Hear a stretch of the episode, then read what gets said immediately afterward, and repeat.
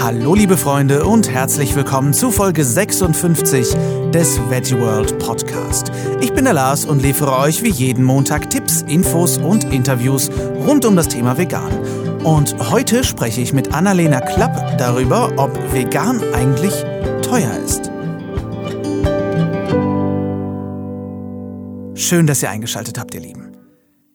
Ich weiß nicht, auf welcher Seite der Argumentationsmedaille ihr schon wart, ob ihr es selbst schon ein Dutzend Mal gehört habt oder ob ihr es selbst noch voller Zweifel sagt.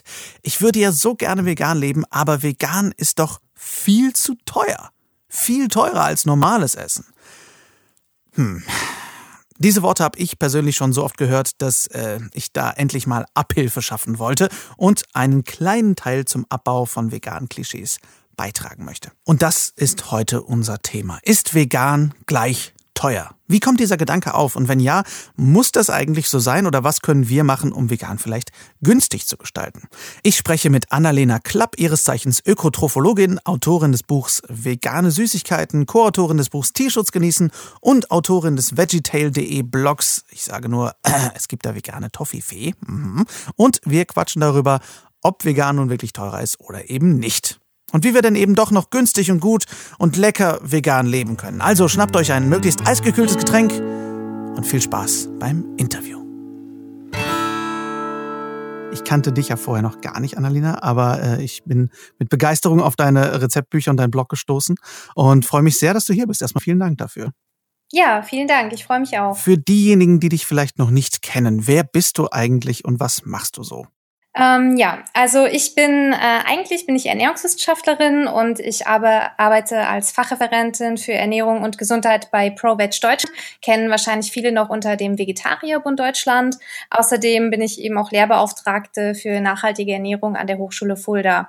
Und zudem bin ich eben auch ähm, Bloggerin und Buchautorin. Und ähm, ja, alles dreht sich bei mir irgendwie so um das Thema Ernährung, Nachhaltigkeit und vegan. Das finde ich sehr schön, wenn ich das höre im äh, Zusammenhang mit Dein äh, eines Kochbuch beschäftigt sich nur mit Süßigkeiten und du bist auch Beauftragte für nachhaltige Ernährung. Das finde ich sehr schönen Kontrast. Das finde ich super. Ja, ähm, genau. Also ähm, dieses Süßigkeitenbuch, ähm, es äh, war mir so eine Herzensangelegenheit tatsächlich auch, weil ähm, für mich ist ähm, bei Ernährung eben auch immer der Genussaspekt so ein ganz wichtiger. Und ähm, ich liebe Süßigkeiten und ähm, als ich damals ähm, vegan wurde, 2009 war das, ähm,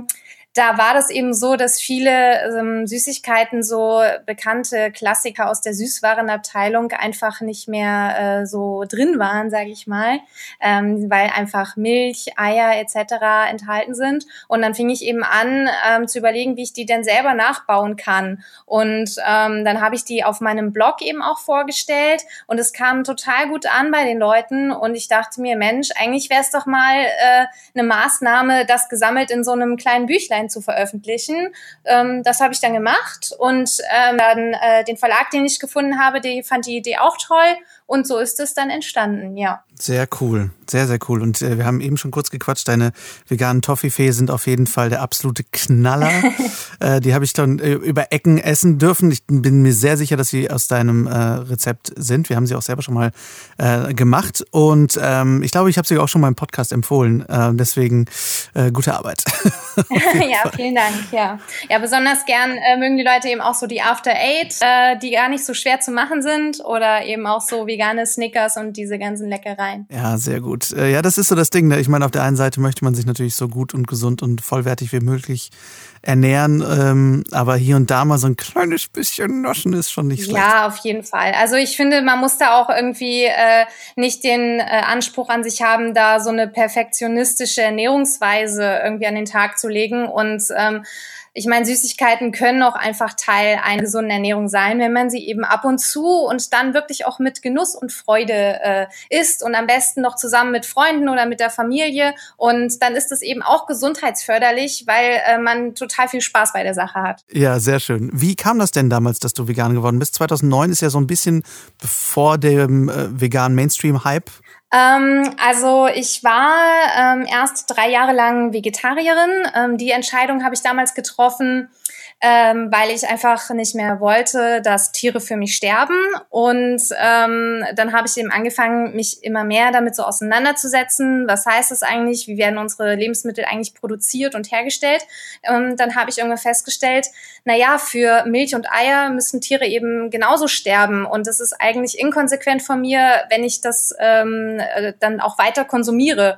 Und dann habe ich mich eben 2009 dazu entschieden, dann diesen Schritt weiterzugehen. Und nach und nach ähm, habe ich dann eben so diese ganzen tierischen Produkte mit pflanzlichen Alternativen ersetzt und habe gemerkt, dass das ähm, auf jeden Fall möglich ist und auch irgendwie mir gut tut und einfach eine schöne Sache ist und Spaß macht, weil man ganz viele neue Dinge auch irgendwie äh, entdeckt. Und ja, bin dabei geblieben und jetzt auch gerade äh, beim, beim Überlegen, ich habe ja tatsächlich nächstes Jahr so mein zehnjähriges Jubiläum als Veganerin und äh, ja, das äh, also es war auf jeden Fall die richtige Entscheidung. Ja, sehr schön. Und wie, ähm, wie hat sich das bei dir entwickelt? Kam bei dir erst die Entscheidung, ich mache Ernährungswissenschaft als, als Beruf oder kam erst Veganismus? Was hat, wie hat sich das gegenseitig beeinflusst? Ähm, tatsächlich kam erst der ähm, Veganismus. Ähm, also Ernährung an sich fand ich irgendwie schon immer spannend, aber ich bin erst ähm, Veganerin geworden und ähm, habe zu der Zeit noch ähm, in einer äh, Werbeagentur gearbeitet und habe mich aber damals auch schon sehr ähm, aktiv dafür eingesetzt. Also gerade im Bereich ähm, von Tierrechten. Ich habe irgendwie an Demos teilgenommen. Ich habe Infostände organisiert und durchgeführt und ähm, ich habe einfach gemerkt, dass ich auch argumentativ teilweise an meine Grenzen stoße, wenn die Leute mir Fragen stellen und ähm, habe dann irgendwann für mich entschieden, ich möchte das gerne nochmal studieren, also Ernährungswissenschaften, dass ich da wirklich einfach ein fundiertes Wissen habe. Und ja, ich habe meinen Job gekündigt und bin dann tatsächlich nochmal studieren gegangen, habe einen Bachelor in Ökotrophologie gemacht und dann nochmal einen Master in Public Health Nutrition und ähm, ja, bin jetzt mittlerweile auch äh, eben auch so im wissenschaftlichen Bereich tätig und plane auch tatsächlich gerade meine Doktorarbeit. Uh, sehr cool. Das finde ich aber spannend, weil anscheinend ähm, hat das bei vielen so genau diesen, diesen Weg ähm, eingeschlagen wie bei dir, dass Leute vegan geworden sind und dann Ökotrophologie irgendwie gemacht haben. Wir sagten, irgendwie muss ich darüber mehr wissen. Also das finde ich, ja. finde ich auf jeden Fall sehr spannend. Ja, absolut. Ich hatte auch viele Kommilitoninnen ähm, bei mir im Studiengang, die ähm, eben auch vegetarisch oder vegan gelebt haben und auch gesagt haben, ja, das, also es bedingt sich gegenseitig. Weil sobald man sich irgendwie mit Ernährung auseinandersetzt, ähm, ja, kommt man entweder zur vegetarisch-veganen Ernährung, also nicht immer, aber es ist tatsächlich oft der Fall, ähm, oder zumindestens, dass man deutlich weniger tierische Produkte konsumiert, oder eben, äh, dass man sagt als äh, Veganerin, ich will jetzt mehr über Ernährung wissen. Mhm. Und wie kam das dann, dass du äh, von Ökotrophologin zu Blog zu Kochbüchern, mehrere mittlerweile ja, wie kam das? Mich haben dann damals, also vor äh, äh so 2009, ähm, da konnten tatsächlich noch viele nichts mit dem Begriff vegan anfangen. Also ähm, da mu muss man immer ganz viel erklären. Und wenn man es dann erklärt hat, kam äh, sofort die Frage hinterher, was kannst du denn dann überhaupt noch essen? Und ähm, ja, das äh, dachte ich mir irgendwann, vielleicht mache ich so, eine, so einen kleinen Blog und ähm, zeige eben mal, was ich noch alles essen kann und ähm, teile es eben auch mit, mit Gleichgesinnten ähm, und ähm, einfach auch, um so einen kleinen Beitrag zu leisten. Habe das dann so ins Leben gerufen und dann ähm, ja, wurde das nach und nach immer erfolgreicher. Ich bekam dann auch irgendwie immer mehr Follower und ja, das hat dann in diesem äh, Buch sozusagen äh, geendet. naja, ich will nicht sagen geendet, aber es hat dazu geführt und das ist total schön, weil ich, ähm, es war auch immer so ein kleiner Traum von mir, so ein Buch zu veröffentlichen und ja, jetzt bin ich dann auch noch ähm, Co-Autorin ähm, beim Deutschen Tierschutzbund gewesen bei dem letzten Projekt. Tierschutz genießen heißt das ähm, und äh, das ist auch ein super schönes Buch geworden und ja, und aktuell bin ich auch, plane ich gerade äh, auch mein nächstes Buch. Das wird aber kein Rezeptebuch, das wird mehr so ein Sachbuch, aber da will ich noch nicht zu viel drüber verraten. Alles klar, ja, ich will auch nicht, dass du dich dazu genötigt fühlst, Geheimnisse auszuplaudern plaudern. Nee, auf keinen Fall. Ähm, aber das Tierschutz genießen Buch finde ich auch sehr schön. Da durfte ich bei der letzten Veggie World in Berlin mal raus äh, reinschauen, weil das da nämlich so ein bisschen vorgestellt wurde auch. Äh, und da die ganzen ähm, hier Nico Rittenau und Sebastian Kopin und ja. Boris Lauser und Stina Spiegelberg und so, die waren halt auch da, alle da und haben das so ein bisschen äh, ein paar Exemplare unterschrieben und so. Und da durfte ich da mal reinblättern. Das ist auf jeden Fall auch sehr, sehr schön geworden. Ja. Kommen wir mal zu äh, dem Thema, über das ich heute sprechen möchte. Und ja. zwar ich weiß nicht, ob du das schon mal gehört hast. Ich habe es definitiv schon sehr oft gehört, äh, dass Leute gesagt haben, ja, ich würde ja gerne vegan, aber vegan ist so teuer. Bedeutet vegan für dich gleich teuer? Nein, grundsätzlich bedeutet vegan oder vegane Ernährung nicht, dass es teuer ist. Also teuer natürlich auch im Sinne von, dass man nicht deutlich mehr Geld ausgeben müsste als bei einer durchschnittlichen Ernährung. Wie kommt deiner Meinung nach diese Einschätzung auf, dass Leute sagen, vegan ist gleich teurer? Abgesehen davon, dass Leute sich vielleicht noch nie mit diesem Thema beschäftigt haben. Das, äh, das ja. vor. Ja, also die, also die Einschätzung kommt wirklich oft. Das ist auch meine Erfahrung. Und ähm, also sowohl im persönlichen Umgang als auch äh, in sozialen Medien. Ähm, ja, ich glaube, das hat ganz unterschiedliche Gründe. Ähm, einer dieser Ursachen ist das, ähm, wie ich es gerne bezeichne, Mandelmus-Phänomen. Ähm, als nämlich so Und nicht zu sagen, das Attila Hildmann Mandelmus-Phänomen. Äh, ich wollte jetzt den Namen nicht erwähnen, aber ich, ich mache das. Ich, das ich bleibe beim Mandelmus-Phänomen. ähm, genau, also ähm, ja, also vor drei Jahren würde ich das mal so in etwa einordnen. Ähm, da hat das hier in Deutschland so an Fahrt gewonnen mit der veganen Ernährung und ähm, immer mehr ähm, Zeitungen und Magazine haben dann ihre Journalistinnen und Journalisten in die Supermärkte geschickt und gesagt, ja, macht jetzt mal so einen Selbstversuch. Und dann haben die eben oftmals dieses vegane Kochbuch, was zu dieser Zeit populär war, äh, an die Hand bekommen, wo sehr viel mit Mandelmus gekocht wird. Und ähm, dann, ich habe das auch so ein bisschen verfolgt, was da so für Berichte geschrieben wurden. Und äh, tatsächlich war dann ganz oft so, ähm, das Fazit, also schmeckt echt lecker, ist auch viel abwechslungsreicher, als ich dachte, aber doch sehr teuer. Und ich meine, wenn man das an so einem Glas Mandelmus festmacht, wie wir ja alle wissen, das kostet acht Euro, ja, dann, dann ist es teuer. Also dann ist es sehr teuer. Und genau, ich glaube, das hat diesen öffentlichen Diskurs tatsächlich sehr beeinflusst. Und ähm, ich glaube, aktuell haben wir es gerade wieder so ein bisschen geschafft, das so zu relativieren. Du, meinst du wirklich, wir haben es schon hingekriegt, das ein bisschen zu relativieren? Ich meine, bist, glaube ich, in Berlin. Ja, ne? ja, das ja, heißt, genau. Natürlich, man darf jetzt nicht äh, Berliner Standards ansetzen. ähm, geh mal, geh mal ins Schwabenland. Ja, ja, genau. Ja, ähm, ich glaube, ja, das ist aber auch tatsächlich noch ein weiterer Grund, der mir einfällt, ist, dass eben ähm, zu Beginn oder auch so vor ein paar Jahren noch waren die Produkte, die so explizit vegan gekennzeichnet waren. Das waren dann eben auch meist Bioprodukte, die ja eben, also zu Recht auch, weil sie umweltfreundlicher sind, etwas teurer sind als konventionelle Produkte. Und ich glaube, da war das dann eben auch immer so daran gekoppelt. Also so, dass es es immer gleich so teurer ist.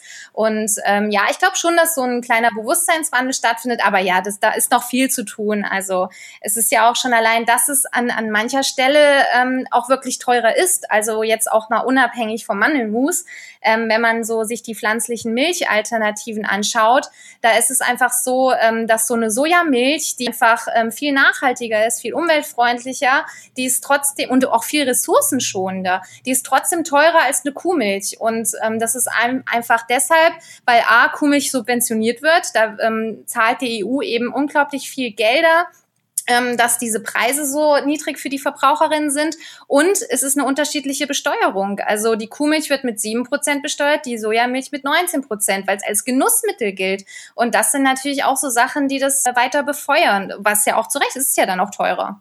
Das stimmt. Ähm, das finde ich auch eine wichtige Einschätzung. Also ich muss in meinem Geist immer noch über die Mandelmus, über das Mandelmus schmunzeln, weil das damals, wir haben 2012, 13 so um den Dreh umgestellt und Attila Hildmanns Buch war natürlich auch das erste, ja. was wir hatten. Und es war auch ganz gut so. Und ähm, aber ich weiß auch noch, meine Frau hat so geflucht, als sie gesagt hat, ey, selbst in den Rührtofu kommt Mandelmus rein. Was ist ja, da ja. los? Überall. Und alles, haben auch gedacht, wie kann das sein? Und irgendwann hat man es wegge... Ja, echt, also irgendwie keine Ahnung, wo man das Gefühl hat, irgendwie... Ja, ja, vor allem auch nicht, nicht nur so ein Teelöffel, sondern auch gleich irgendwie so drei Esslöffel und dann ist das Glas halt auch schon halb leer. In der Tat. Und als wir es irgendwann weggelassen haben, dachten wir, hey, das schmeckt trotzdem und es geht auch.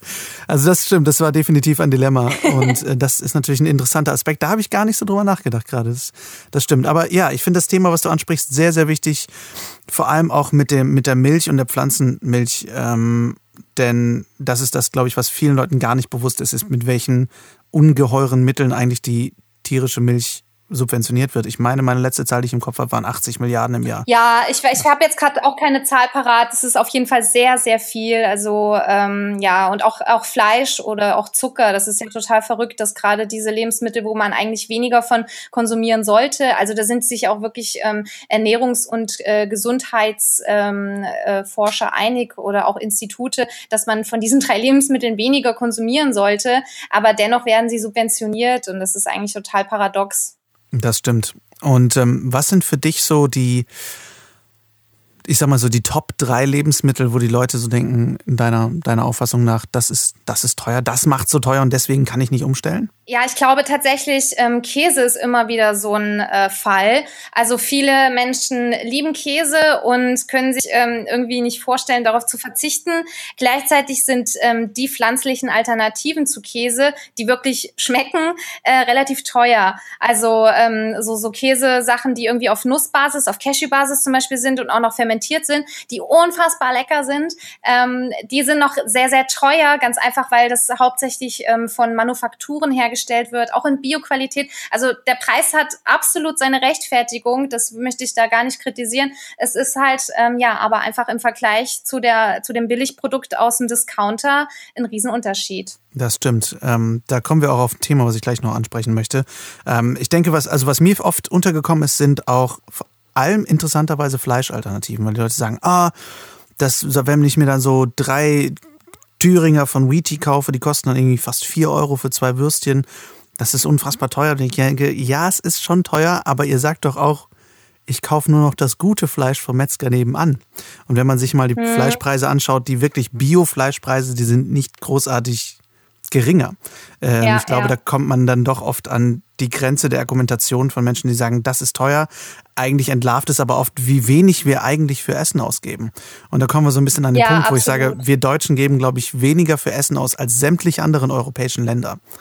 Und das ist so ein bisschen das Problem. Ja, absolut sehe ich auch so. Also auch gerade dieser Stichpunkt, den du reingebracht hast mit das entlarvt das auch so ein bisschen.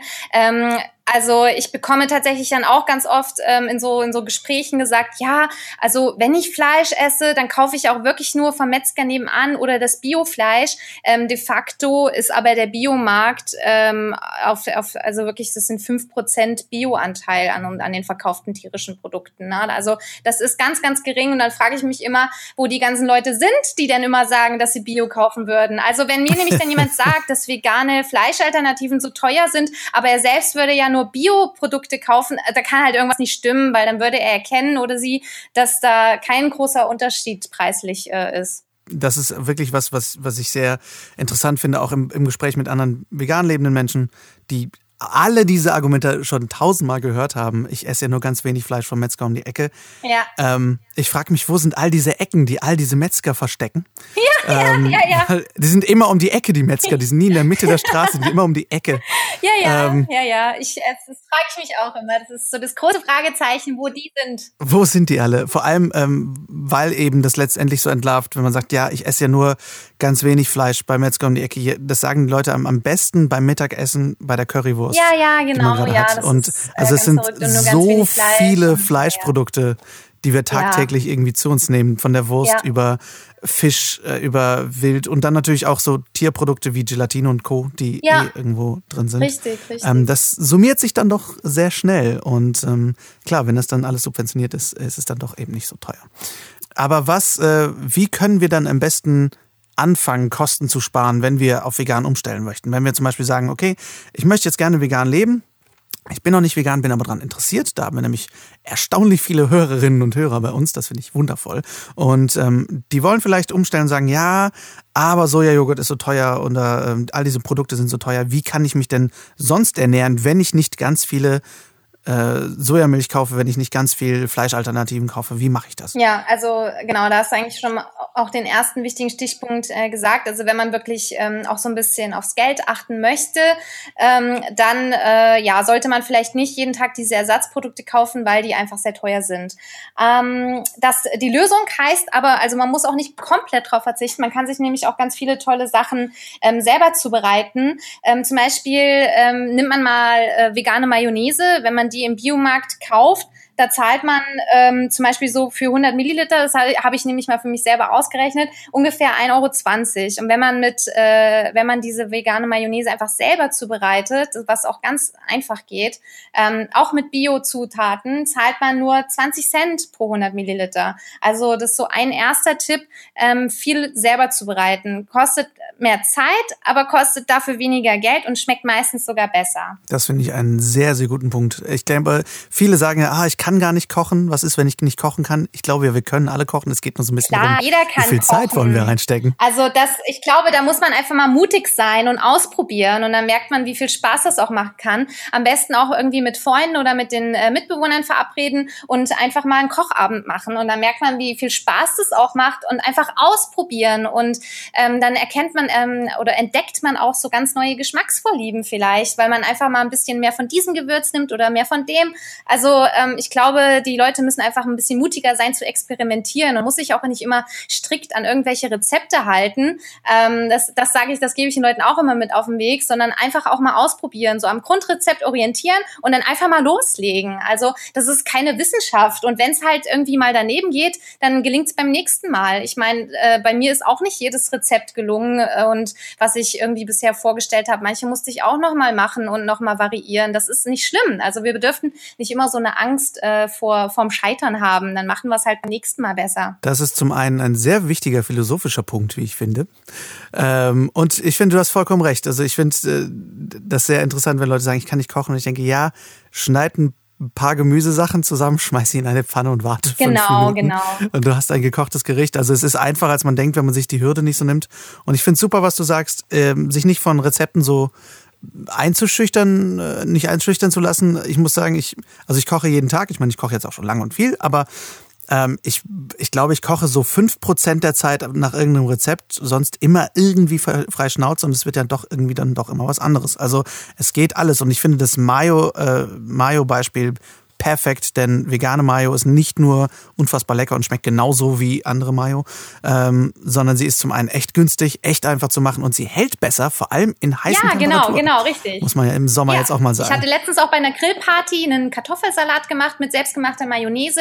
Das hat super gehalten, die ist nicht flüssig geworden und äh, alle waren begeistert und äh, wollten das Rezept haben. Sehr guter Tipp. Ähm, was sind denn noch für dich so gute Alltagstipps, wie wir Geld sparen können mit unseren Ernährungen? Ähm, also noch guter Tipp ist ähm, Grundnahrungsmittel ähm, verwenden. Also viel mit Kartoffeln und Reis zum Beispiel kochen und dann variieren. Also das war eben schon so ein Beispiel mit dem Kartoffelsalat ähm, oder auch einfach Pommes mal selber machen, anstatt sich eben die Fertigprodukte zu kaufen oder so ein leckeres Curry mit Reis, Milchreis zum Frühstück. Also zum Kartoffeln und Reis sind unglaublich günstig und da kann man ganz viel variieren und Kosten sparen.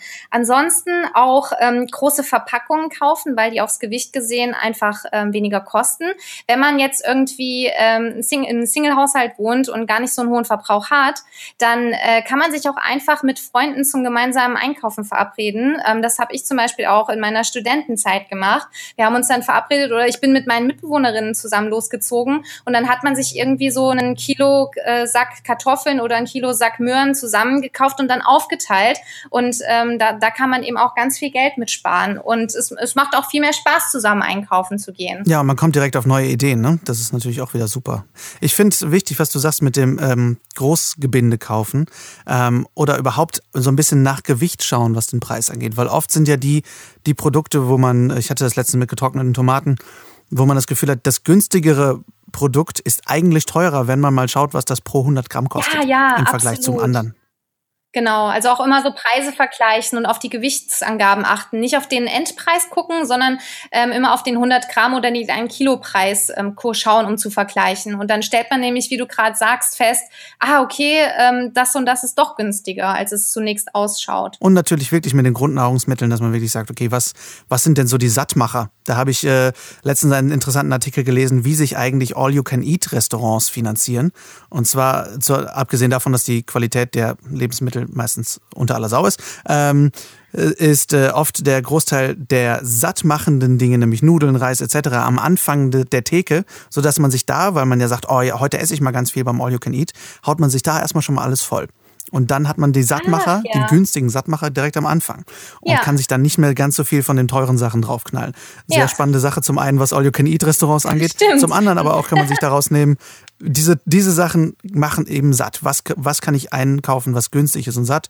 Reis gehört natürlich dazu, Nudeln, Kartoffeln oder auch Müsli. Ich weiß nicht, ich bin so ein großes Müsli-Kind. Oh ja, ich Wenn man so auch. das Gefühl hat, so ein großes Basismüsli, so ein großes Bio-Basis-Müsli zum Beispiel, wo man denkt, boah, das kostet 12, 13 Euro pro zwei Kilo.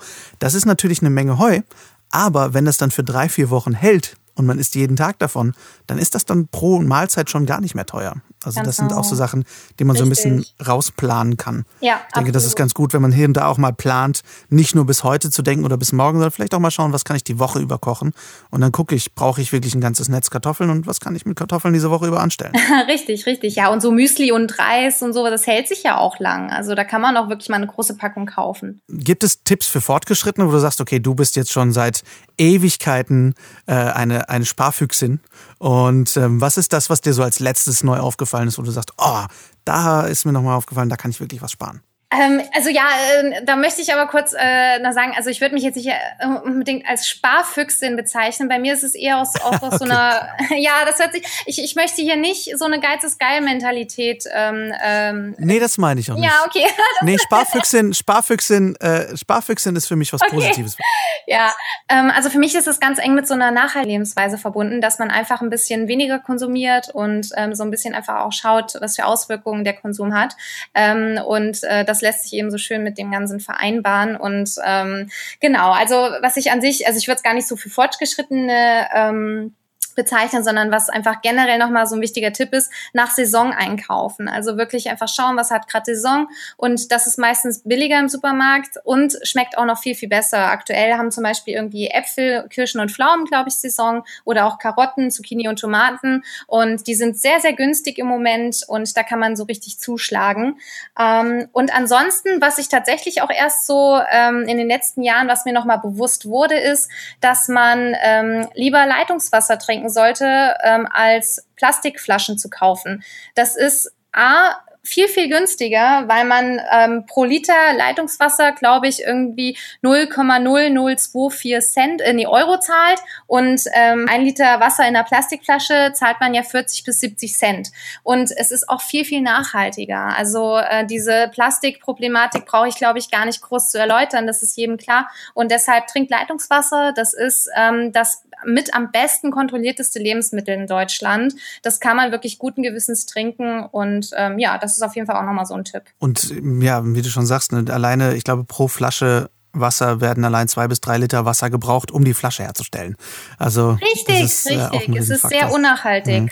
Das ist ein sehr guter Tipp, vor allem auch mit dem Saisonalen und eben dem Nachdenken, wie viel muss ich eigentlich verbrauchen. Ähm, wir hatten das schon mal in einer, einer Folge hier im Podcast und wir haben das vor allem im alltäglichen Bereich. Meine Frau ist ziemlich aktiv im Foodsharing-Bereich, Ja, genau. Ähm, weil ja wirklich ein, ich glaube, ein Drittel unserer Lebensmittel deutschlandweit weggeschmissen werden und 60 Prozent davon werden in Privathaushalten weggeschmissen. Das sind, ich glaube, 280.000 Tonnen im Jahr oder so. Das heißt, wir, wir werfen tonnenweise Essen weg, weil wir sagen, oh, ich glaube, ich habe aber heute so Lust auf Kartoffeln. Und dann esse ich zwei Kartoffeln, schmeiße den Rest weg. Und dass man da so ein bisschen auch wieder in, diesem, in diese Planung kommt und sagt, wenn ich diese Kartoffeln nicht brauche, dann gucke ich doch einfach mal, frag meine Freunde, hey, braucht ihr noch ja, Kartoffeln? richtig. Also das ist auch ein ganz wichtiger Punkt, den du ansprichst, weil auch meine Erfahrung ist, dass ähm, viele Menschen oder viele Verbraucherinnen denken, dass ähm, das meiste an Lebensmitteln von den Supermärkten tatsächlich weggeworfen wird. Aber der größte Teil entfällt eben auf die, die Privathaushalte. Und ähm, auch was du gerade angesprochen hast mit den Zahlen, also da gibt es auch Studien, die schon sagen, ähm, dass jeder Deutsche, jede Deutsche im Lebensmittel im Wert von 235 Euro jedes Jahr wegwirft. Noch genießbare Lebensmittel.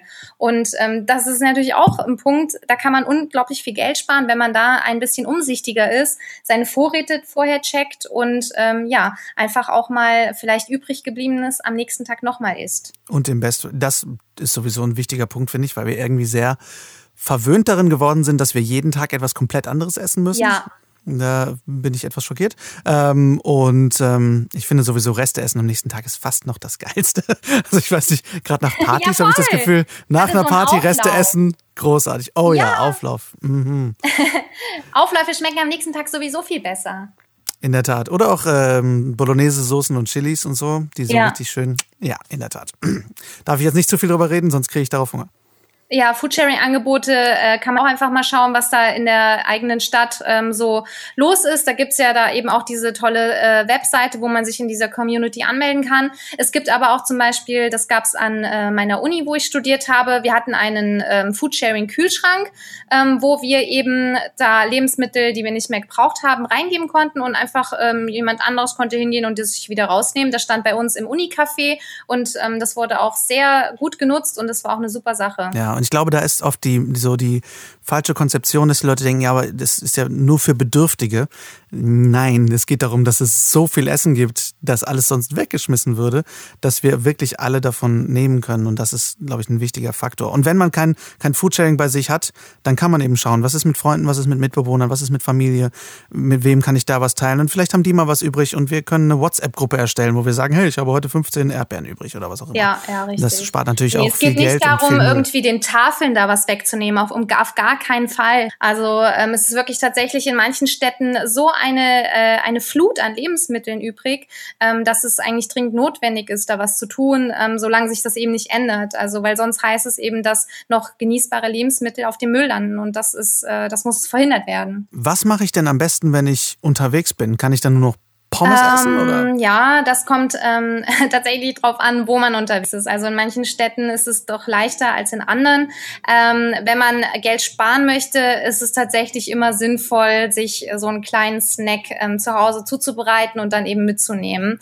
Ähm, ja, das ist tatsächlich dann so mein Tipp. Also irgendwie so die klassische Brotstulle oder auch einen schönen Salat in einem Einmachglas lässt sich gut transportieren.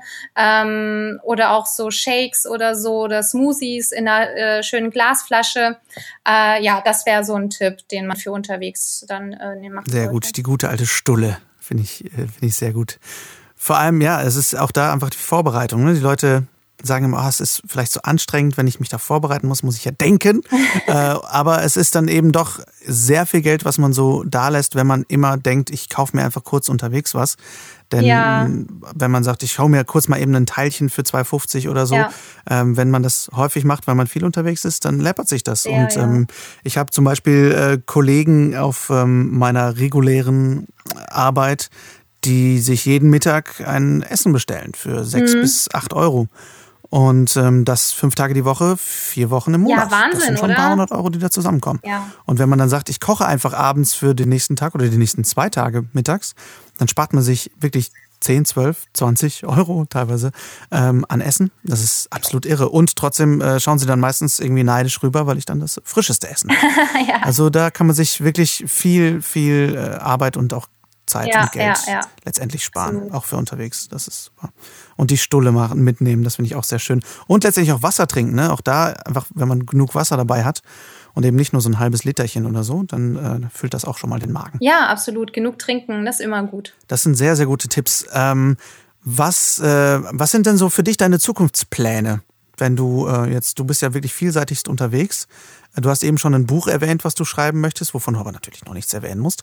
Ähm, was sind dann sonst so deine Zukunftspläne? Wo treibst du dich so rum? Ähm, ja, also ähm, wie gesagt, aktuell ähm, arbeite ich in Berlin ähm, für, äh, für ProVeg und ähm, ich werde dieses Jahr auch noch ein, ein paar Vorträge halten, auch zum Thema nachhaltige Ernährung. Einmal auf der Veggie World in Hannover und einmal in der äh, Veggie World in München.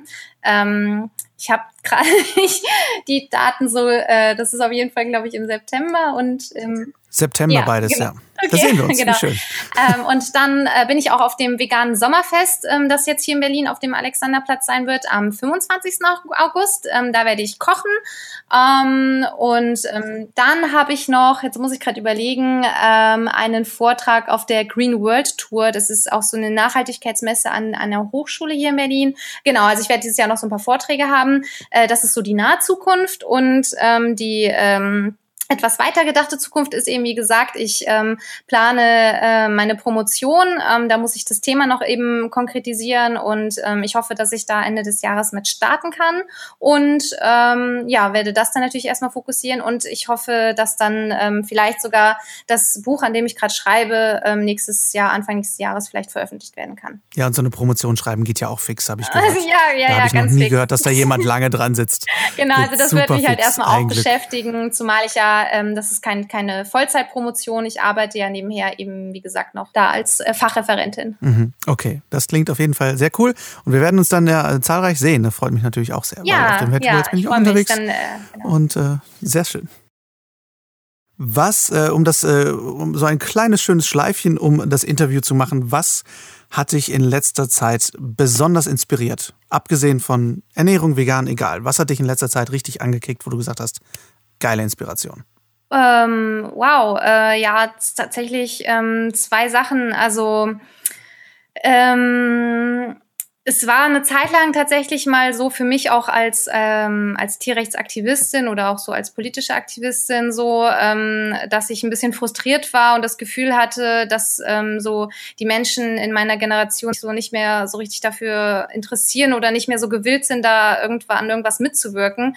Aber ähm, das hat sich jetzt total gewandelt. Ähm, ich bin unglaublich inspiriert von meinen Kolleginnen, zum einen von ProVeg, also ähm, da sind äh, Leute aus der ganzen Welt, also wir sind ja sehr international mittlerweile geworden, ähm, junge Menschen, die einfach richtig Lust darauf haben, was zu verändern und auch aktiv daran mitwirken. Das hat mich unglaublich inspiriert und gepusht. Und auch ähm, äh, Freundinnen von mir, die eben gerade aktiv sehr im Bereich ähm, der Seenotrettung aktiv sind.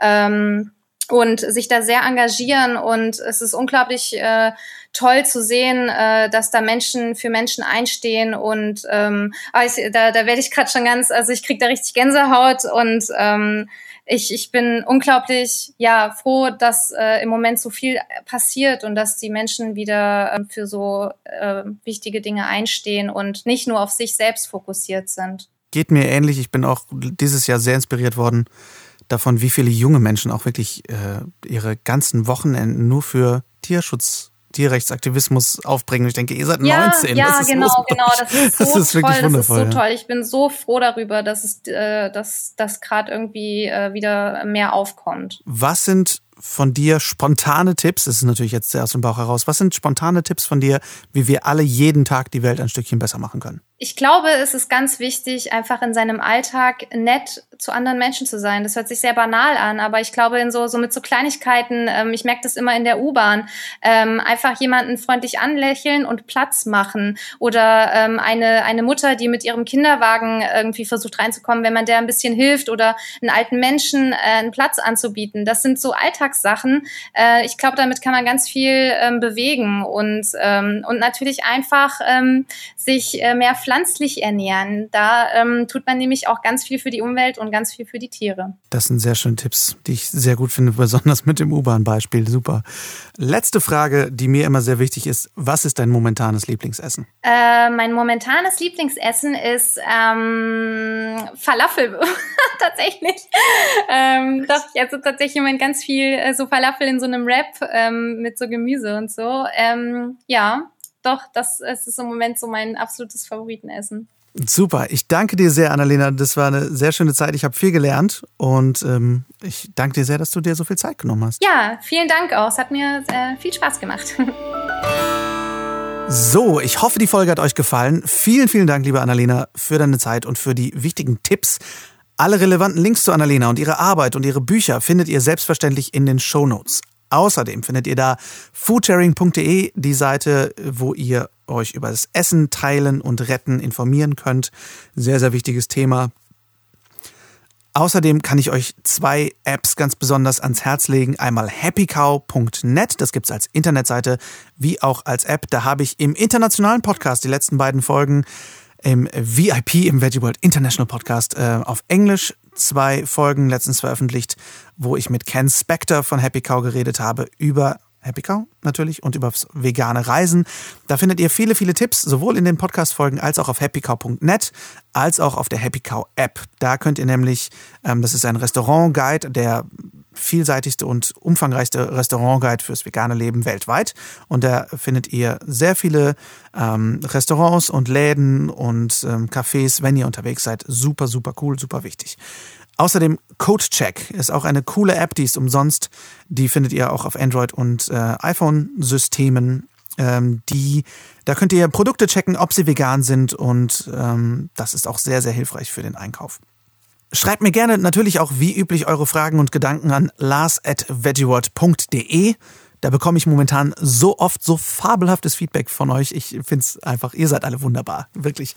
Und äh, schaut natürlich auch gern auf veggieworld.de vorbei. Da findet ihr alle Podcast-Folgen im Archiv, auch die älteren. Die sind gut. Glaubt mir, da sind wichtige Infos drin und sie klingen nicht wie von einem Grammophon. Alle Veggie World Termine findet ihr da übrigens auch ganz wichtig. Da seht ihr nämlich, wo die Annalena sein wird, wann die Annalena da ihren Auftritt hat. Ähm, und da findet ihr auch äh, mich diese Saison rumlaufen, wie eben im Interview schon erwähnt, äh, auch natürlich auf der Bühne. Und ihr findet natürlich auch unseren Veggie World Blog auf veggieworld.de. Nicht Blog, sondern Blog. Und äh, da wünsche ich euch viel Spaß beim Lesen. Denn jetzt mal ohne Witz, bei diesen Temperaturen ist viel mehr als rumliegen und lesen ja wirklich nicht drin, oder? Ganz ehrlich. Ansonsten könnt ihr uns natürlich sehr gerne auf Schritt und Tritt folgen und auf dem neuesten Stand bleiben. Einfach bei Facebook und Instagram at official unterstrich veggieworld und at Lars the Vegan.